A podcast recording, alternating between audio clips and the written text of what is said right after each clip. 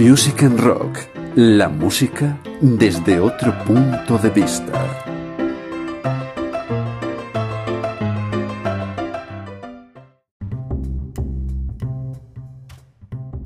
Hoy vamos a hablar de una canción, We Are Young, del grupo neoyorquino Fun. Un tema que les llevó al estrellato y que tiene como singularidad la colaboración que brindó a esta banda la cantante de Kansas City, Janelle Monae. Como sabréis, Fan es un grupo, más bien era un grupo que lideraban tanto Nathaniel Ruess, que pues todos conocemos como Nate Ruess, sobre todo por su tema con eh, Pink, aquel Just Give Me a Reason, y también Jack Antonoff, que actualmente es el líder de Bleachers, otra banda que desde aquí os recomendamos escuchar. Como digo, We Are Young, una canción que se graba en el año 2011 y que se publica como single, como anticipo del disco Some Nights, un álbum que os recomendamos también encarecidamente desde aquí. Se publica, como digo, el 20 de septiembre de 2011. El álbum vería la luz un poco más tarde y cosechó un éxito rotundo, podríamos decir. De hecho, fue la canción que más se escuchó en Facebook, en la red social que por aquel entonces pues vivía su mejor momento tal vez, después de ir ganando adeptos tras su puesta en funcionamiento más o menos en mitad de la primera década del siglo XXI. ¿Y de qué va We Are Young? Pues el tema habla de algo que hemos conocido muchos, que a lo mejor nos queda un pelín lejos, y más con esto de la maldita pandemia del coronavirus, que todos cruzamos los dedos para que cuanto antes acabe. La fiesta juvenil, de eso trata We Are Young, que pues traducido al castellano viene a decir aquello de somos jóvenes y habla de mm, pues esos momentos que muchas veces vuelven a la memoria cuando ya vas ganando edad, eh, cena navideña tras cena navideña.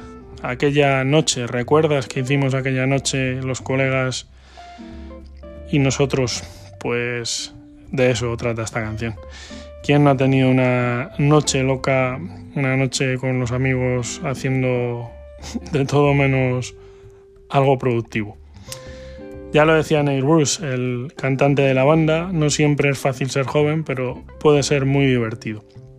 Y él aludía en esta canción, de hecho es el letrista de, muchas de las canciones de ese álbum, eh, un álbum que tiene su importancia gracias al productor que eligieron para darlo forma, lo vamos a ver un pelín más adelante, pero ya digo, eh, tiene mucho que ver con la vida de Nate Rush que trasladaba muchas de sus vivencias a las letras de las canciones.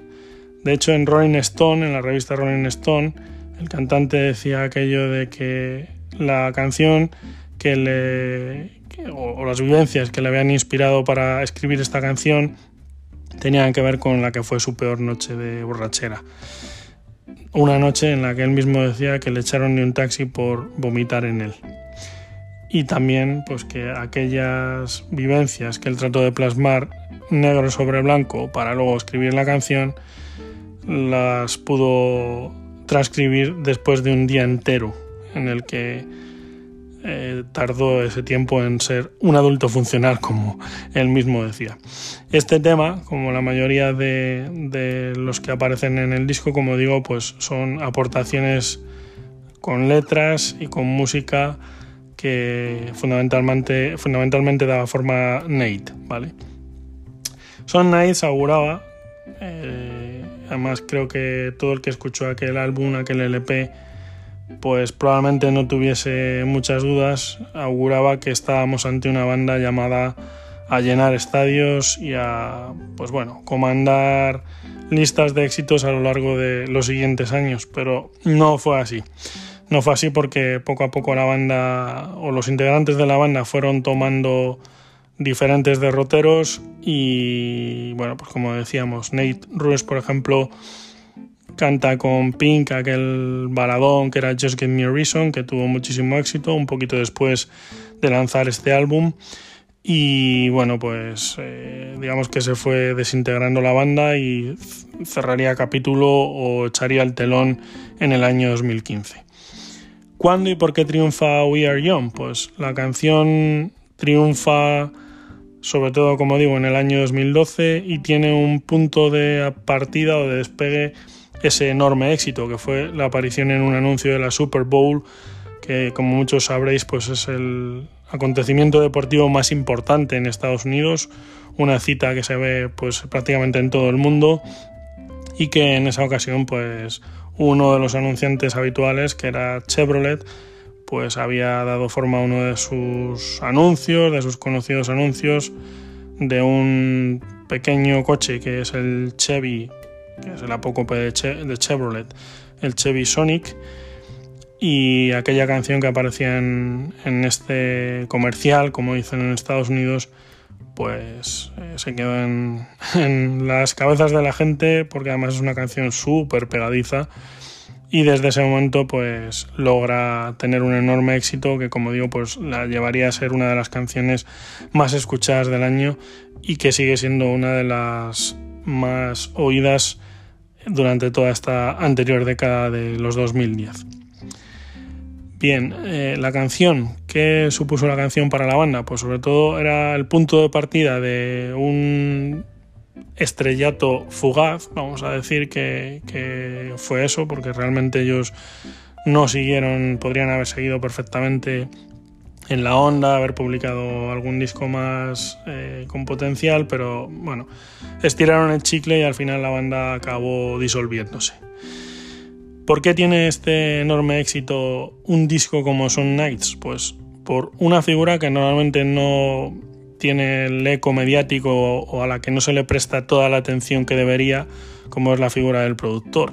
En este caso el productor fue Jeff Basker, que seguramente por este nombre, pues como si os digo Juan Español, eh, procedente de la localidad sevillana de Tomares, pero no, en realidad Jeff Basker era un tipo muy conocido, un señor que había trabajado con los principales artistas emergentes de aquel momento, en particular con dos raperos que seguramente muchos conoceréis como Jay-Z, el marido de Beyoncé, y Kanye West, ¿vale? Qué curioso esto de el marido de Beyoncé, pero es así.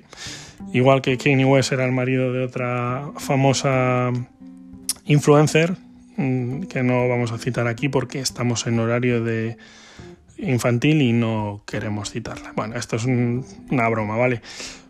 Y sobre todo, como digo, mm, hay que tener en cuenta que mucho del sonido potente de esa batería fulminante que muchas veces recuerda a los grandes bateristas de la historia y melodías súper, súper pegadizas, ya digo, este tema que además llegó al número uno del Billboard eh, con cierta, cierta rapidez, pues eh, tiene mucho que ver esos éxitos con lo que hay en el backstage, con lo que hay detrás de, la pecera, como se suele decir en el argot eh, del sonido. Y cuando se está grabando, pues los productores siempre dan ese toque que muchas veces puede gustar a la banda en un primer momento, pero al final más sabe el diablo por diablo que por viejo, o al revés, por viejo que por diablo, y eso se nota. Y este fue el caso. Fijaos que además la banda logra la, formación neoyorquina logra ser la primera banda de rock en liderar el Hot 100, que es el listado del Billboard, que además de, ser ese listado, pues es un medio de comunicación, es una revista especializada en música desde hace muchísimo tiempo, y allí en Estados Unidos es el, la referencia, ¿no? igual que aquí pues tenemos la lista de la FIBE, igual que durante muchísimo tiempo, pues los 40, por ejemplo, la lista de los 40 marcaron, marcaron el ritmo, también porque tenían apoyo, por ejemplo, en televisión, cuando arranca Canal Plus y toda aquella época, antes el gran musical, ¿no? Eh, allí en Estados Unidos, pues la lista que se suele mirar para ver si una canción ha sido exitosa o no, pues es este Billboard. ¿Cómo es la canción? ¿Cómo es We Are Young? Pues la canción une pop, rock y dada la presencia de, de Janelle Monae, pues incluso eh, soul, ¿vale?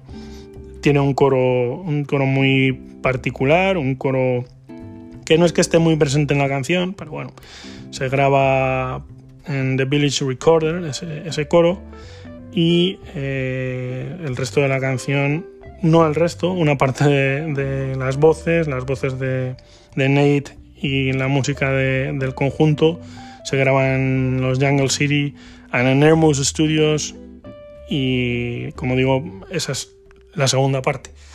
Porque hay otra más, que es la de la cantante Janelle Monae, que estaba en Europa, que estaba de gira en Europa, y tras recibir la propuesta, insistente propuesta de Nate Rush, porque la banda era una fanática de el disco que publicó dos años antes, Janelle Monae, Dark Android, pues eh, lo graba, pero lo graba en Bristol, que todavía era Europa, porque ya sabes que con esto del Brexit, pues la cosa ha cambiado. El single arranca con ese característico intro de batería que da paso a la narración de una historia juvenil, de esa historia de fiesta que nos hace Neil Bruce.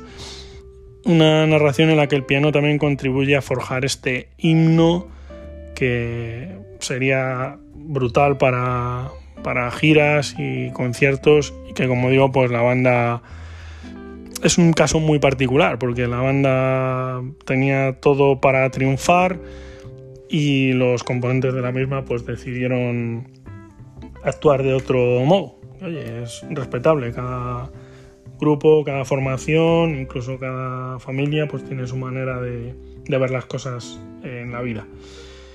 Bueno, hay diferentes voces, como os hemos comentado, la, del propio cantante, la de la intérprete de Kansas City, como decía. Y bueno, el, tema está grabado en Fa mayor y sigue la progresión de los 50, que de esto ya hablaremos algún día, con la única sección de lo que se denomina el bridge o el puente del tema. ¿Por qué colaboró Janelle Mona en esta canción? Pues sobre todo por lo que os decía, porque los propios fans eran unos auténticos fanáticos, unos seguidores de la cantante y eh, pues la escribieron para, ver si le encajaba el proyecto, que ciertamente le, encajó a la primera porque, como decíamos, estaba fuera de Estados Unidos y grabó la parte vocal suya del tema pero hay una singularidad en esta canción, en, cómo se forja la canción, y es que ella, Janelle Monae, no fue la primera opción. En este caso fue la cantante de Barbados, Rihanna, de la que muchos están esperando que publique un nuevo disco. Ciertamente lleva un tiempo de retraso porque se, vino a avanzar desde su entorno que muy probablemente en 2018 2019, perdón, publicara ese nuevo trabajo y estamos en el inicio de 2021 y la cantante probablemente una de las de mayor éxito de la década de las dos primeras décadas de este siglo pues no, no lo ha lanzado y se está haciendo un poquito de desear. ¿Por qué podríamos decir que We Are Young es una canción histórica? Pues sobre todo por lo que hemos dicho antes, llegó súper rápido al número uno eh, de la lista del Billboard, pero tiene una singularidad muy curiosa que sí que queríamos comentar aquí, y es que fue el primer número uno en la historia de ese Billboard, de ese listado en Estados Unidos, en cuyo título se incluye la palabra joven. Flipa. O sea, es increíble que con la de canciones que ha habido durante las últimas décadas, en ninguna que llegase a ese top a esa cima del listado más importante probablemente en el mundo en el ámbito de la música, ninguna tuviese la palabra joven incluida en el título. Sí llegó otra, número 2, que era Young Girl de Union Gap en 1968, pero como digo, la banca la rompe realmente We Are Young de Fan, la canción que hoy estamos analizando. El single, además, tuvo otra particularidad cumplió o rompió otra barrera, que fue convertirse en el primero en registrar durante siete semanas nada menos que 300.000 o más ventas digitales. En un momento como aquel, en 2012, en el que obviamente las ventas, las ventas en este formato, en streaming, pues a través de plataformas como, como Apple y demás, pues tenían bastante importancia. Se estaba virando de la venta física a esas ventas digitales y bueno, ahora mismo pues todos sabéis que estamos en otro contexto en el que las plataformas de streaming pues tienen mucha mayor aceptación y en muchos casos pues a partir de esos eh, de esas membresías o esas suscripciones mensuales que tienen un coste asumible por parte de los que escuchamos música frecuentemente y que a pesar de eso que se escucha, de que los eh, propios artistas reciben poco dinero, pues eh, ahí sí hay un misterio que no sabemos cuál es, y es que entre medias, esos intermediarios eh, oscuros y peligrosos, pues que se llevan el saco con el dinero, mm, no sabemos qué ocurre realmente, no lo sabemos.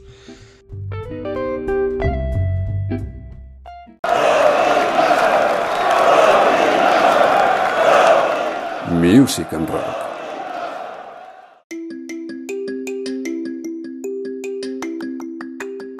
Como hago estos podcasts a través del teléfono, pues justo me han llamado cuando estaba grabando cosas del directo. Entonces, bueno, retomamos lo que os estaba comentando, el éxito del, tema, la, la canción que ya os decía que llegó a vender más de 300.000 ejemplares mm, digitales. El sencillo vendió más de 300.000 copias durante 7 semanas. Un éxito que además rompía un récord, que es el que había marcado anteriormente Eminem en el verano de 2010. Y bueno, también esta canción llega a ser la canción del año en los Grammy de 2013, nada menos durante la gala de Marras, aquella en la que el grupo pues, tiene que interpretar este tema, Nate Roos ironizaba sobre los años que la banda llevaba funcionando, nada menos que cinco en aquel momento, en 2013, y venía a decir que ya no eran tan jóvenes, claro. Realmente lo eran, ¿eh? realmente lo eran. En dicho certamen, Fan también se hizo con el premio al mejor artista Nobel. ¿Y dónde hemos podido ver esta canción, este tema? ¿Dónde ha aparecido? ¿En qué sitios lo hemos podido escuchar? Pues por ejemplo en la serie, una de las eh, series musicales más importantes del siglo XXI, que es Glee, pero también en otras con bastante éxito como Gossip Girl o Anatomía de Grey, entre otras producciones. También en anuncios, lo has podido ver arriba, en aquel spot de Chevrolet, pero igualmente en un comercial de Taco Bell, que es una compañía de comida rápida, una empresa de comida rápida de restauración bastante popular en Estados Unidos sobre todo, con franquicias en otras partes del mundo, no muchas ciertamente, por ejemplo en España, pero bueno, hay algún había algún restaurante de este tipo también por aquí. O eh, también pudo verse en un spot de Coca-Cola, de la marca probablemente más famosa del mundo. Y ciertamente, pues la canción, como veis, tuvo un importante recorrido.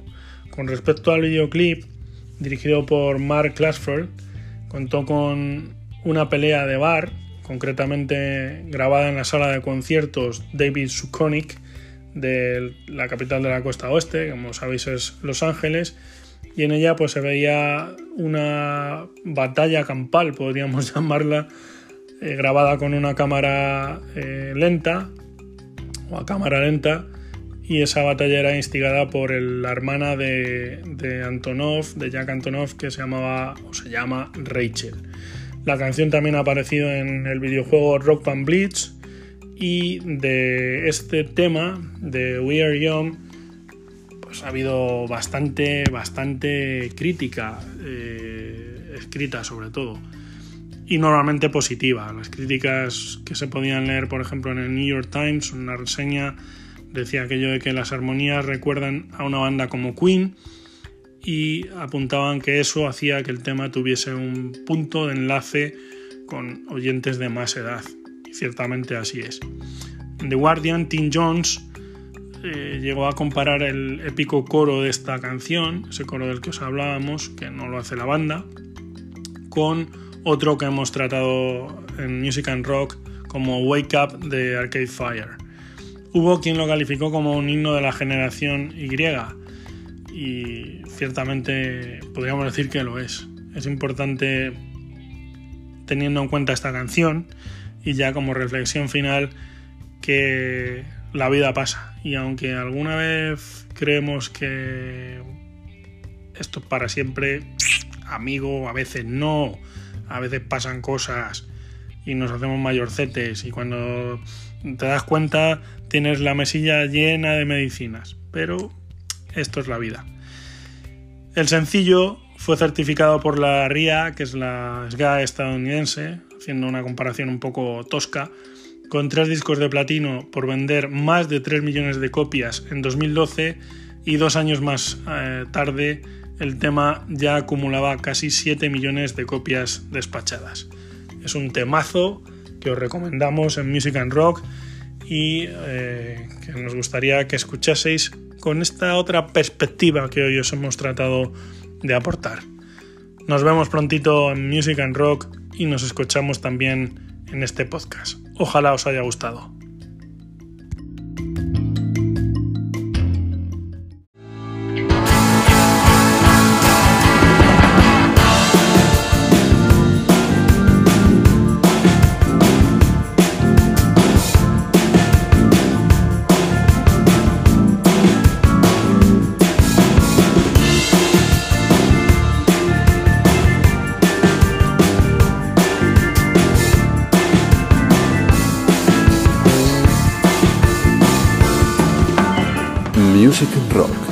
Tu blog musical.